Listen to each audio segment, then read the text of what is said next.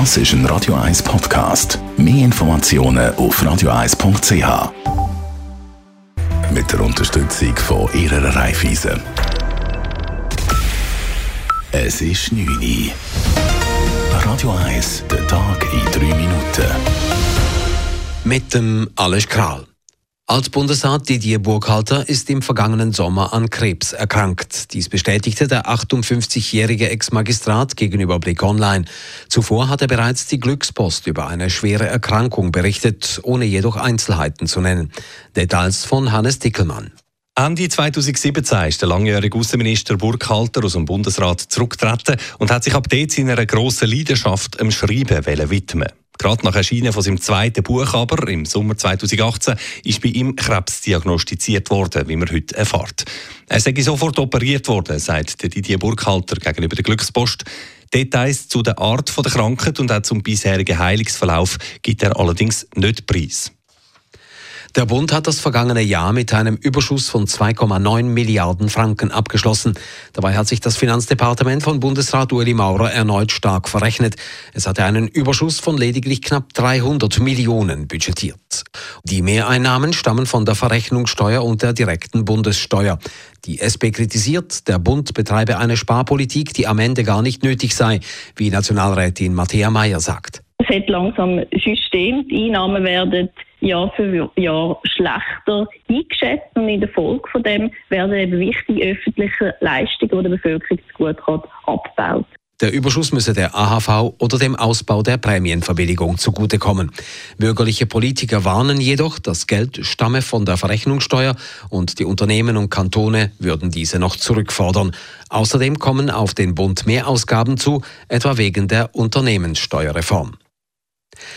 Stararchitekt Santiago Calatrava wehrt sich gegen die SBB-Pläne für den Ausbau des Zürcher Bahnhofs Stadelhofen. Calatravas Büro hat vor dem Bundesverwaltungsgericht die Aufhebung des Projektwettbewerbs für den Ausbau des Bahnhofs verlangt.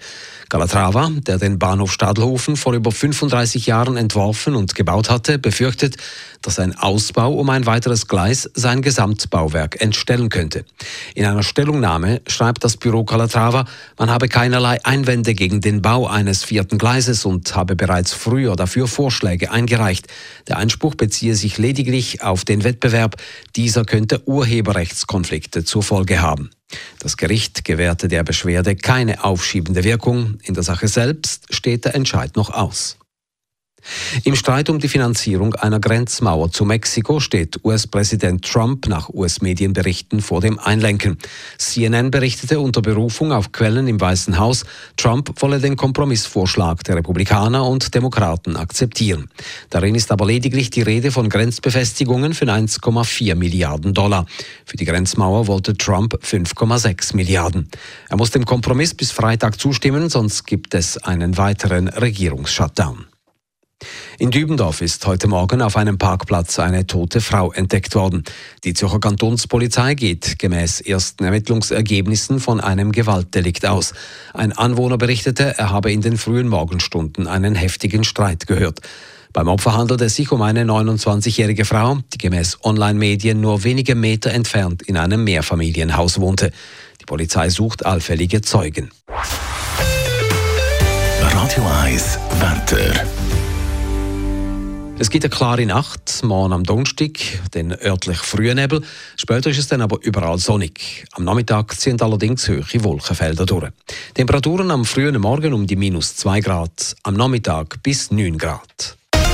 Das war der Tag in 3 Minuten.